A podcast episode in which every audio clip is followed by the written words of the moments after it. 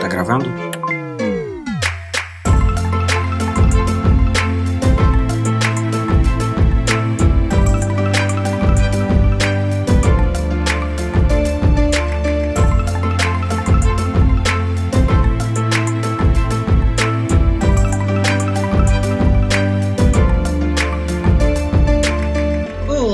Sou o PH e está começando mais um Projeto Lumos aqui no Pegadoria. Estou ao lado da Ana Flávia. Olá! Hoje continuamos a leitura de Harry Potter e a Câmara Secreta. Chegamos ao capítulo 12, A Poção Polissuco, quando finalmente o nosso trio vai terminar de fazer essa poção e fazer a missão de investigação do Draco Malfoy e sua relação com o caso da Câmara Secreta. Além disso, tem criatura nova, animais fantásticos aparecendo.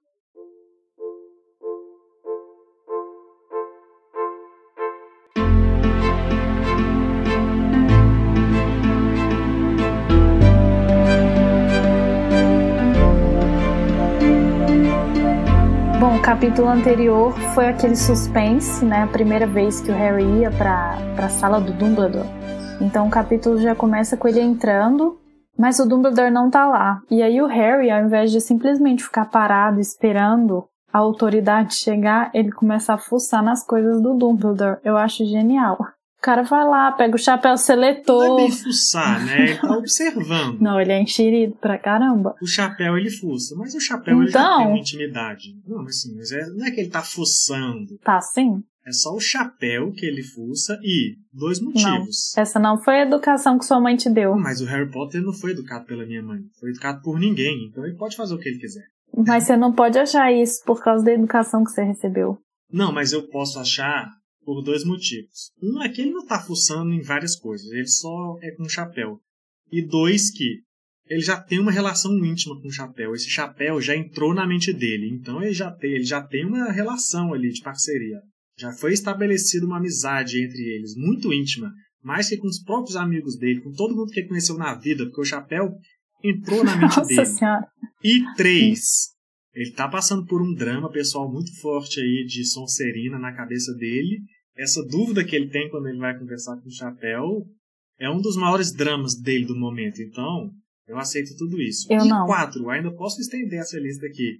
O Dumbledore não tá nem aí para nada. Se o Harry Potter rasgar esse chapéu, o Dumbledore vai falar: tudo bem, fez um chapéu novo. Porque nada tem problema com esse Nossa, não mesmo, não. O chapéu seletor é uma tradição. É, mas o Dumbledore não, não é acho que é simples assim. O Dumbledore é o homem do passar o pano pro Harry Potter e para todo mundo, na verdade. Ele aceita tudo. Nossa, eu discordo de praticamente tudo que você disse. Não sei se vale a pena comprar essa briga já no primeiro minuto do podcast. não sei se, se precisa. Assim, tudo bem que o Harry tem intimidade com o chapéu seletor, mas ele tá lá no canto dele, na estante. Não é pro Harry sair mexendo nas coisas, sabe? Eu não concordo com isso, não. Eu acho que não é para mexer também.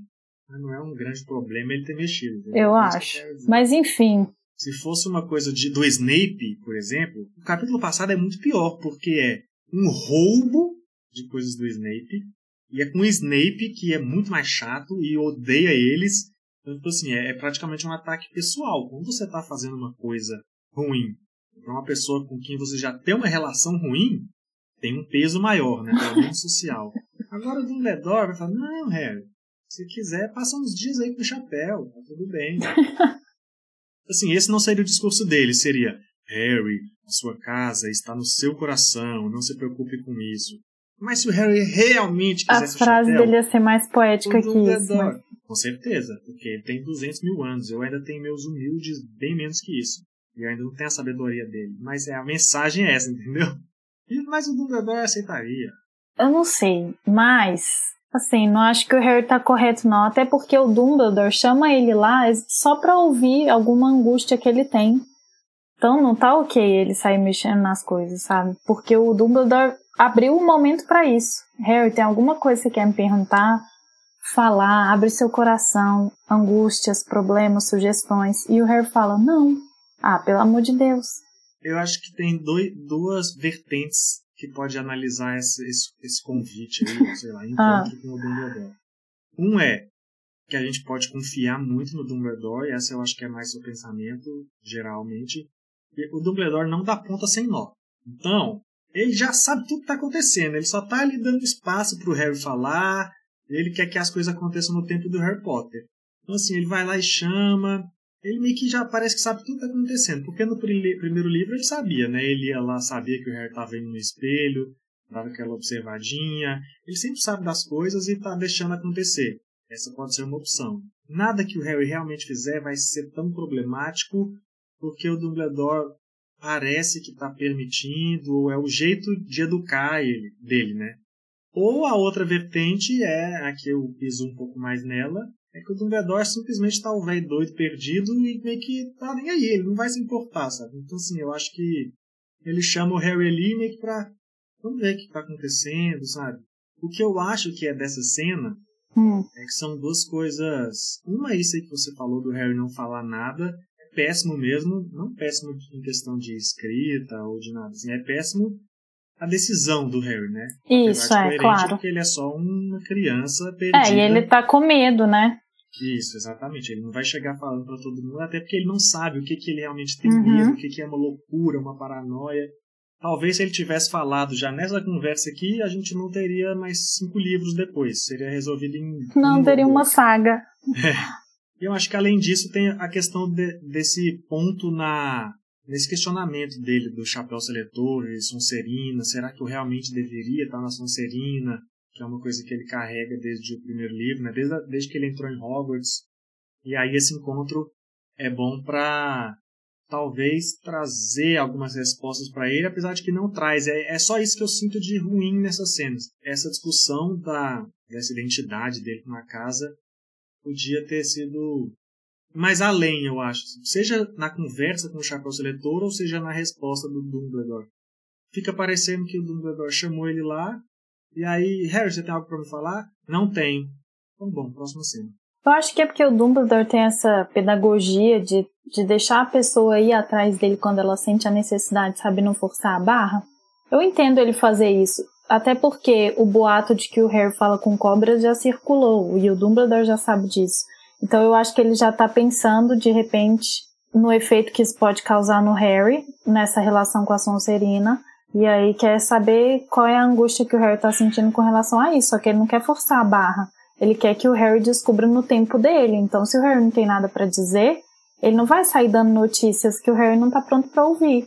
E isso eu acho admirável nele, ele saber a hora de não se intrometer, sabe? Apesar de você achar que isso é parte da loucura dele. É, exatamente. É isso, eu entendo, eu aceito que existem inclusive pessoas assim, não é uma coisa inventada, né? Eu só acho que, com o tanto de respostas e conhecimento que ele tem sobre os casos, ele podia ser um pouco mais incisivo nas coisas, mas assim, cada um, cada um, né? Também não vou, vou odiar esse senhor aqui todas as vezes, ele tem o seu valor. Sem dúvida, ninguém. claro que tem. Mas acho legal a gente ressaltar também que é nessa cena que a gente é apresentado a Fox, né? Que quando o Harry tá lá, ele, ele pega bem o momento que a Fox tá super. Fox, a Fênix do Dumbledore, tá super velhinha e ela pega fogo. Quer dizer, ela morre para nascer de novo, né? Que é uma característica típica das Fênix. E uma característica típica do Harry estar sempre presente no, hora no pior momento, exato. Isso é um dom que ele tem. É realmente um dom. E, e o Harry já fica lá todo achando, né? Não fui eu, eu não fiz nada, eu juro, eu não encostei nela e ela morreu. Aí o Dumbledore vai explicar para ele que ela renasce das cinzas e acho legal que é um momento que ele faz uma micro introdução desse animal fantástico também, né? Que ele fala que ela é capaz de carregar cargas muito pesadas e a lágrima dela tem poderes curativos, né? Ela, enfim, ela cura quase todas as coisas, né? Não sei se a morte, mas feridas todas. E ela é um animal muito fiel também. Eu posso estar errado, mas hum. tal, me parece que essa é a primeira vez que apresenta uma, um animal fantástico mesmo assim na história. Com essa Com atenção, detalhes, sabe? né? É, me parece também. É, eu não lembro do primeiro livro ter alguma criatura assim, algum também não. animal. Acho que do centauro, né? O centauro dá uma explicada, assim, do, do contexto. É, sim. É porque o centauro, eu acho que eles são, eles são apresentados com, com uma inteligência um modo de pensar e agir tão mais próximo dos humanos que eu entendo mais como uma parece mais uma espécie seria pensando por exemplo eu estou pensando com uma cabeça de RPG talvez seria mais uma raça para você para uma pessoa hum. jogar sendo um centauro do que como um animal sabe Tá, e a sim, Fênix faz assim, sentido. Não parece que teria um personagem Fênix com... E não tem, né? A Fênix é, uhum. é a Fox é um, tem essa diferenciação de ser e animal, que é como o Dobby. O Dobby também é um animal fantástico, mas ele tá mais nessa de criatura mais próxima do jeito de pensar humano. Talvez eu esteja sendo apenas racista com animais aqui mágicos. Mas é, porque é uma característica. Né? É, porque eu ia falar assim, por exemplo, os, os duendes do, do banco, né, Gringotts, eles também são criaturas fantásticas, né? São animais. Sim. A gente pode entender que eles são animais fantásticos, só que são humanizados, né? Eles falam, eles pensam. A gente eles... tem que pegar a legislação bruxa para ver quais são, onde separa o que é um animal, que é um animal. e o que é um ser, né? Isso daí, inclusive, talvez tenha no livro Animais Fantásticos, de fato. Eu não sei, mas eu acho que tem, assim, se a gente pensar na divisão das disciplinas, isso fica mais claro, que é, por exemplo, trato das criaturas mágicas. Faz muito mais sentido falar em criaturas mágicas do que animais fantásticos, a meu ver. A classificação não é animais fantásticos, né? Isso é o título do livro do Scamander que fala sobre as criaturas mágicas. É, mas eu acho que no livro dele tem centauro. Esse é o problema, entendeu? Aí ele cria essa confusão que a gente tá tendo aqui. Ele não esclarece as coisas. A gente precisaria convidar um biólogo mágico. Newt Scamander aqui para falar com a gente. programa. Se você tá ouvindo esse programa tem um conhecimento em biologia mágica mais avançado que o nosso, entre em contato, por ah, favor. Por favor, nos dê uma aula básica. Então, mas enfim, a Fênix aparece. Na sequência, volta aquele clima geral, né? Os, os gêmeos estão zoando com a cara do Harry. Numa boa, assim, que que ele é o herdeiro, né? Falando, uh, cuidado, herdeiro. E o Harry fica muito aliviado, né? Porque percebe que eles não, não levam isso a sério. Então é muito bom, que é, é aquilo que a gente falou do Rony, né? O Rony e o Harry estão ali no, num limiar entre Fred e Jorge e Hermione. E é bem isso, assim, você vê que o Fred e o Jorge, eles estão sempre na zoação. E isso é muito bom, porque eles sempre quebram esse clima de tensão que pode estar surgindo, ou de tristeza, né, que o Harry se envolve. E a Gina, pelo amor de Deus, né? A Gina é insuportável nesse livro. Ainda bem que ela fica legal que depois. Isso, não fala isso. Ué, não fala isso, ela só apareceu chorando e choramingando e com medo? Então, mas aí. Então é horrível. Injusto. É horrível, mas olha falar que ela é insuportável. Ela é muito eu chata, acho que, na ué. Verdade, na verdade, a família dela, os Weasley, que estão muito desapegados e despreocupados. A irmã tá sempre na bad. Toda vez que acontece uma tragédia, ela tá chorando, desesperada. E não tem ninguém para perguntar, minha filha, você tá bem? É só. Oh, tá azul, tá mal, hein? Tá chorando. Pelo amor de Deus. Não, você não tá falando sério. Não, lógico que eu tô. Lógico. Ela tá sempre não mal. É possível. Não tem uma pessoa para dar uma força para ela. É só, ó, oh, vou contar pra minha mãe que você tá mal, hein? Que que é isso? Não é assim que se trata Não, mas ela tá, tá muito. tá bizarro, tá muito esquisita. Ela tá com a família inteira dela lá. Podia estar tá assim, se ela tá triste mesmo, que ela procure uma ajuda. Ué, mas às vezes a pessoa que precisa de ajuda precisa que você ofereça ajuda antes dela pedir. Mas eles são irmãos dela, eles sabem. Eles sabem. Eles não estariam zoando se eles, eles claramente não soubessem. não sabem. não, ela é muito chata nesse livro, pelo amor de Deus. Eu acho ela chata no geral, assim, na verdade, mas. É, eu não acho, eu acho ela ótima nos outros é livros. Eu acho que ela é injustiçada. A Gina é uma Weasley, sabe? Ela é ela é forte, ela é destemida, ela é legal. E aqui esse livro, a apresentação dela não podia ser pior. Em questão de escrita, talvez eu concorde que ela é apresentada de um jeito assim que não condiz com isso realmente. Mas eu acho que é justamente por isso que as pessoas deviam estar mais preocupadas com ela, sabe? Porque ela é uma Weasley, ela é feliz, ela tem toda essa vibe que a gente espera dos outros irmãos, apesar de que o Percy dá uma desviadinha disso. E ela não está apresentando isso, sabe? Então, pô, podiam ter. Minha filha, você tá bem? Toda vez. Mas eu acho que o Percy faz tragédia, isso. O Percy é mais sério com, com relação a isso. O Percy deve fazer na página invisível, na mesma página que o Harry Potter aprendeu o Ricton sempre. que é que o Percy é mais sério, né? Então ele, mais, ele é monitor. E ele faz questão de lembrar isso o tempo todo. Então, como monitor, ele quer que todos os alunos da Grifinória estejam bem, inclusive a irmã dele. Mas enfim, ela é muito. Só choramingando. Porque assim, é, é isso, assim. O narrador escolhe os momentos de retratar os personagens, né? E aí não existe assim, nossa, a Gina ficou muito feliz com isso. Não. É só assim, a Gina está chorando. A Gina está apavorada. Gina choramingou.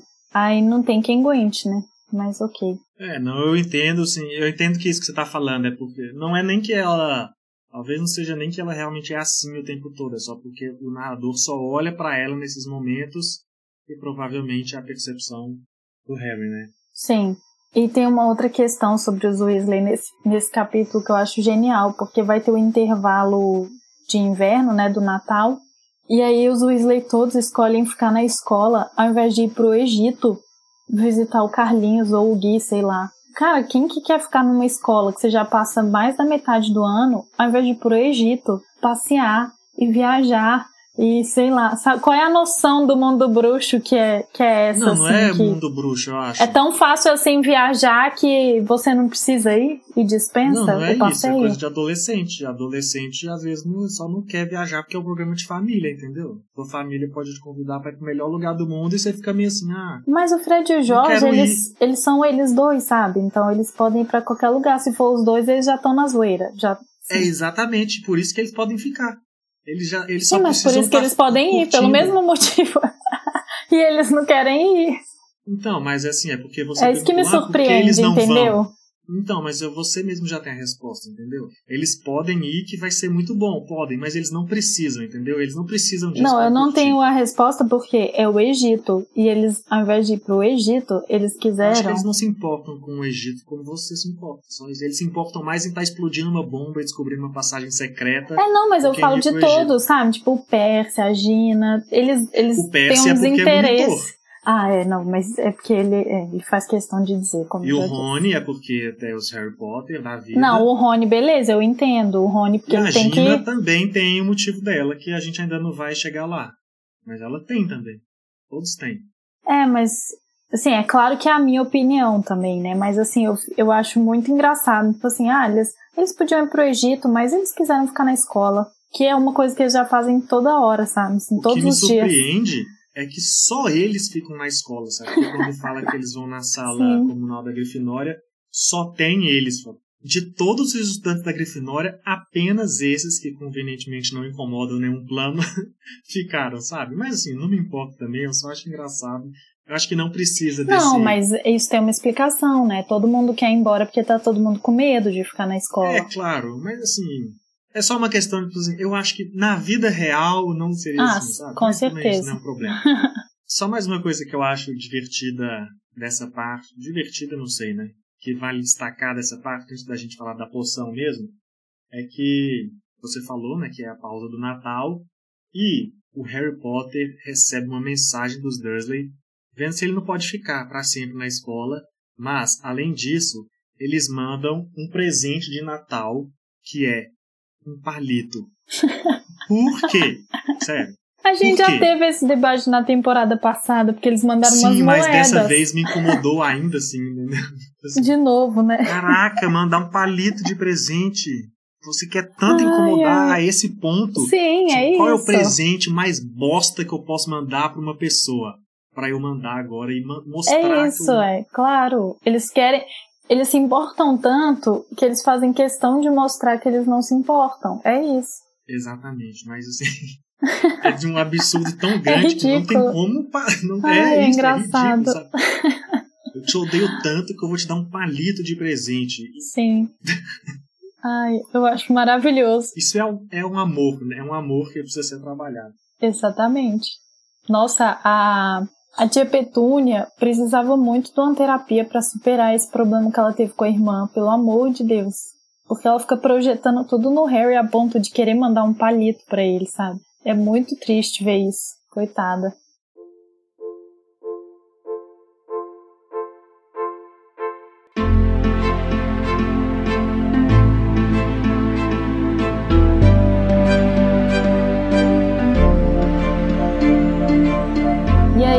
Chegou o Natal e a poção polissuco ficou pronta no mesmo dia. A Hermione vai avisar. Acho ótimo que a Hermione. Eles, os meninos estão no maior clima de abrir presentes e a Hermione tá gente, a poção tá pronta, Feliz Natal, mas a poção tá pronta, tem que ser hoje à noite. E, Vamos aos e planos. coincidentemente, além do, de apenas Harry e seus amigos terem ficado na Grifinória, Draco. exatamente as pessoas que ele precisam copiar ficaram, mas... e investigar também ficaram, né? Apesar de que a Emília, que a Hermione vai se transformar, não ficou. Ela fala, ah, que eu decidi voltar. E ainda bem que ela acaba não se transformando, porque essa explicação seria qualquer coisa. Terrível, é, seria horrível. Essa explicação ia ser a pior. Até porque, assim, isso, a gente já comentou aqui também de como é esse processo, né, de ir e voltar da escola. E aí fica parecendo que tem um expresso meio que, que sai todo dia, né, que você pode pegar e voltar para a escola no dia que você quiser. É uma coisa meio ah, doida, sim, né? né? Você falou disso na pausa do ano passado. Isso. Bom, mas a armadilha que o Harry e o Rony arrumam para pegar o Crab e o Goyle, pelo amor de Deus, é outra coisa bizarra Antes, também. A gente tem que falar de mais um momento pra gente voltar naquele meu ponto do terror, que é que eu falei que é quando eles roubam e fazem hum. um atentado terrorista na sala. Uhum. O terror da transformação aqui, sabe? Não, eu tô antes. Que eu tô antes, eu tô falando do Crab e do Goyle comerem um bolinho que tá no corrimão da escada. Quem faz isso? Você vê uma comida dando sopa. O Crab e o Goyle. Sim. Imagina, você tá andando na escola. Então, eu fiquei pensando isso, assim, a maneira como a J.K. Rowling vai fortalecendo o caráter dos personagens, as características dos personagens, eu acho muito boa, porque é o que você falou, assim, ah, tem um bolinho ali. Quem que vai comer um bolinho que tá solto aleatório? esses dois, eles vão comer o bolinho. E assim, parece ridículo, mas tem a ver com a personalidade bizarra que eles têm de ser, ser meio idiotão, assim, ser, ser capacho. É, a gente conhece eles só como bobos, né? Isso, é. Até seria assim, ó, se fosse uma. Só viajando aqui agora, se fosse uma obra mais complexa e não uma obra infantil, né? De repente esse plano ia se revelar realmente besta demais, porque os dois poderiam não ser tão bobos como parecem, era só. E aí virar uma super aventura mas é uma história infantil, é só o ponto A, o ponto B, pelo menos nesses primeiros livros, né? As coisas são mais simples mesmo. Sim. Mas outra coisa que me incomoda é que o Harry e o Rony têm dificuldade em carregar os dois pro armário. E assim, gente, cadê a magia para levitar esses dois e pôr dentro do armário? Isso, né? Como assim? Não é nenhuma magia que eles não conhecem. Exato. Não, tem que carregar. Nossa, muito difícil carregar os dois. Gente, pelo amor de Deus, vocês são bruxos, sabe?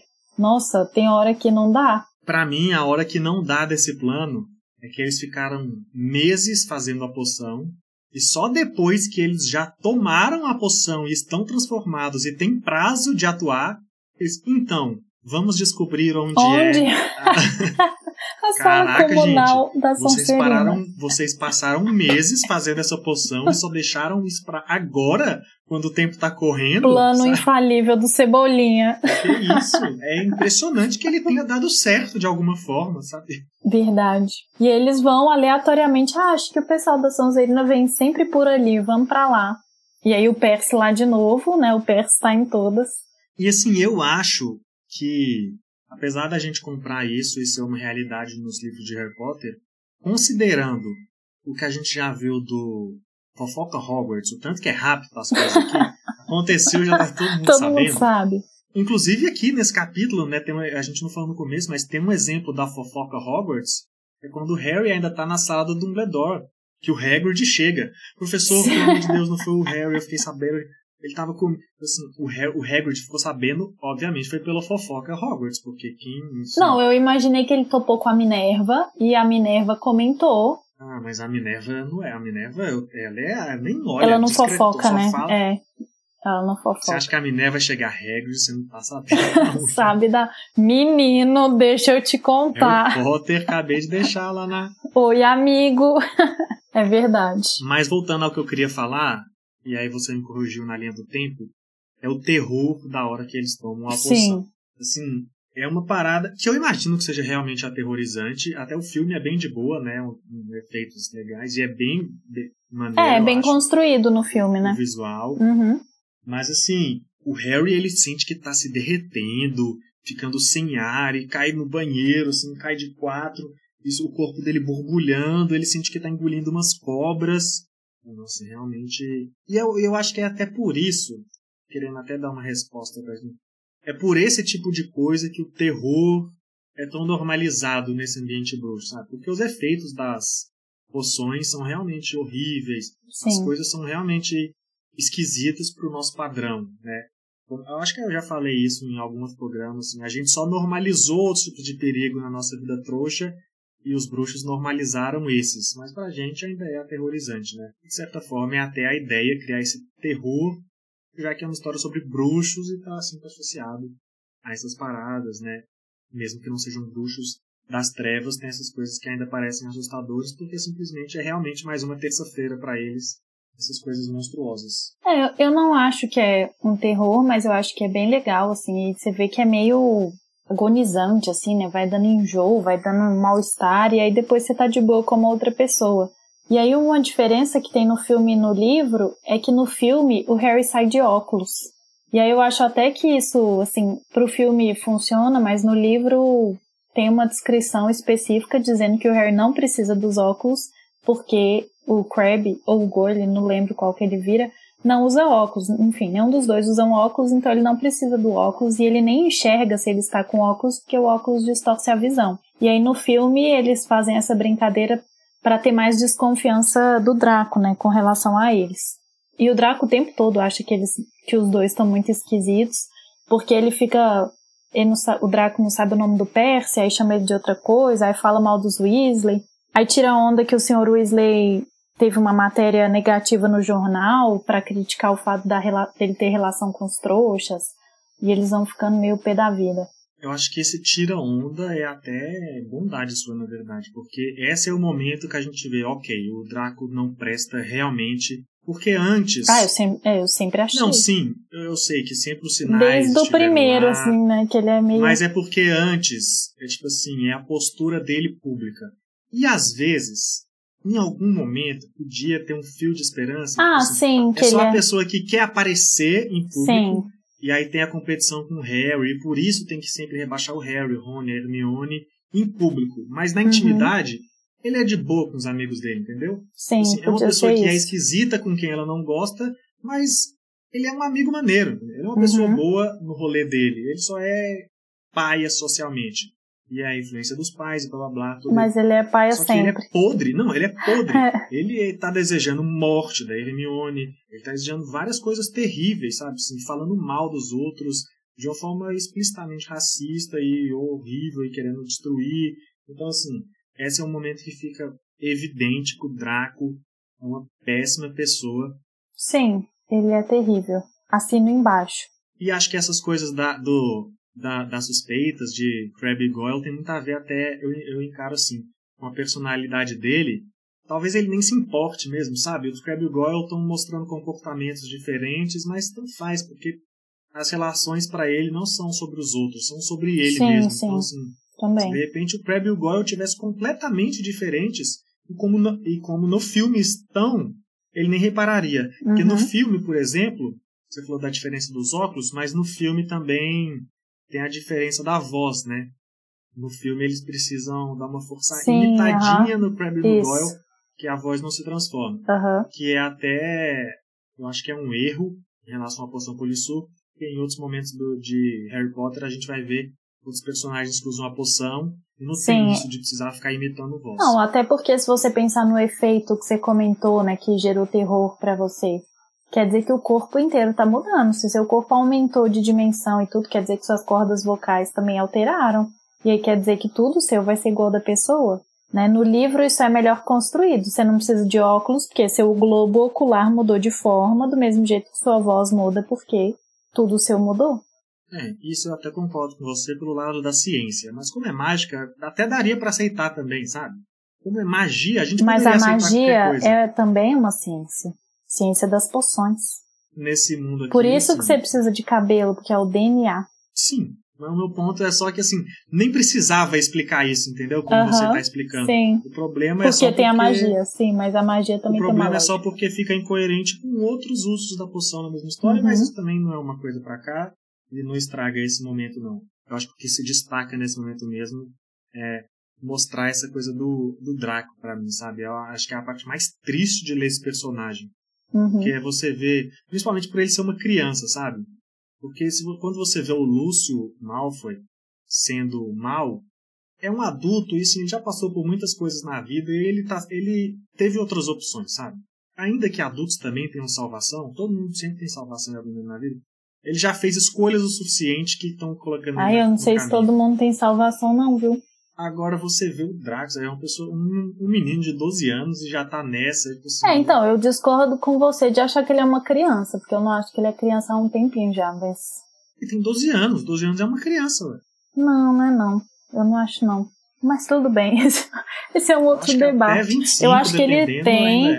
acho que ele teria salvação sim, mas não acho que ele é uma criança mais não. Eu acho que ele tem plena consciência do que ele tá fazendo. Que que é isso? Ninguém de 12 anos tem plena consciência do que tá fazendo. Tem demais.